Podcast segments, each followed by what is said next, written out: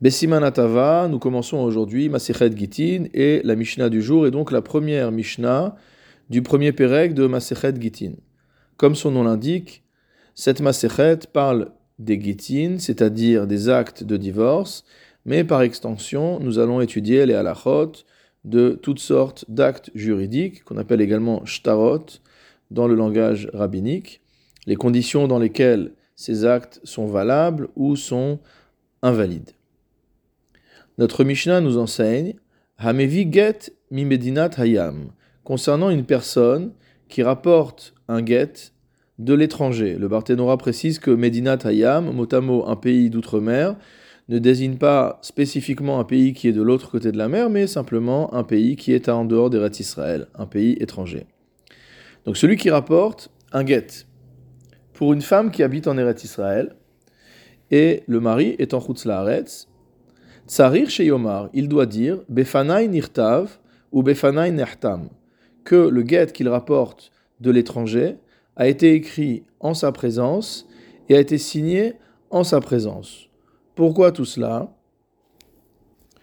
Le Barthénois donne une première explication. It de Amre, certains expliquent, Tarma, que la raison de cette exigence, les fiches en bene hayam Torah, c'est que les juifs qui habitent à l'étranger, qui habitent en dehors de, d'Eretz Israël, ne sont pas des Bnei Torah. Ce ne sont pas des gens instruits en Torah. Et ils ne savent pas que le get doit être écrit dans l'intention spécifique de la femme à qui il est destiné. On ne peut pas écrire un get standard, entre guillemets, et ensuite rajouter le nom. On ne peut pas écrire un get sans savoir à qui il est destiné. Donc la personne qui écrit le get doit l'écrire à l'attention de la femme qui va le recevoir. Hilkar c'est pourquoi le shaliach, la personne qui rapporte ce guet qui lui a été remis par le mari à l'étranger, il doit dire que le guet a été rédigé et signé en sa présence. Et à partir du moment où il va nous dire que le guet a été rédigé en sa présence, on va pouvoir lui demander si véritablement le guet a été écrit à l'intention de cette femme. Vehu Omer in. Et il va répondre que oui, le guet a été écrit à l'intention de la femme à qui il vient le remettre. Veit de Amretarma. D'autres ont donné une raison différente. Les fiches en shayarot metsuyot misham lekan. Cela est dû au fait qu'il n'y a pas de caravane fréquente entre l'étranger et Eretz Israël si jamais le mari arrive et il dit Je n'ai jamais écrit ce get. On a besoin d'avoir des témoins qui soient présents pour attester de la signature du Baal, du mari.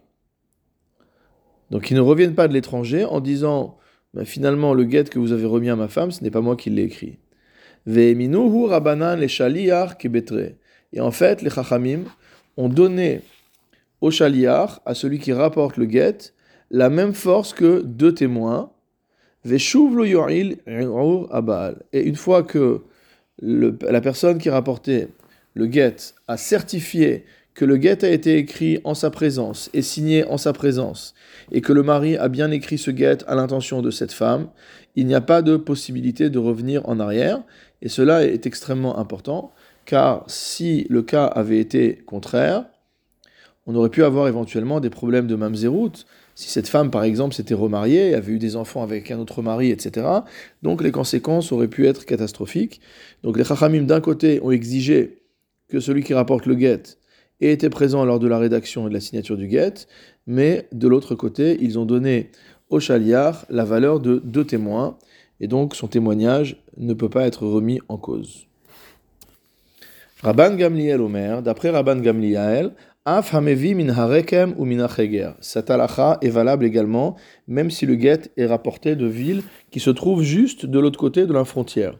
C'est-à-dire que, d'après Rabban Gamliel, Dès lors qu'on est de l'autre côté de la frontière, selon le premier avis, malgré tout, les gens là-bas ne sont pas des Bnetorah, et donc on a besoin de s'assurer que le guet a bien été écrit l'ishma pour la femme en question, ou alors selon l'autre avis, même si on est juste de l'autre côté de la frontière, il n'y a pas tant de caravanes qui passent que cela, et donc il serait difficile d'obtenir des témoins pour venir attester de la valeur du guet. Rabbi Eliezer Omer, afilu mikfar ludim leloud.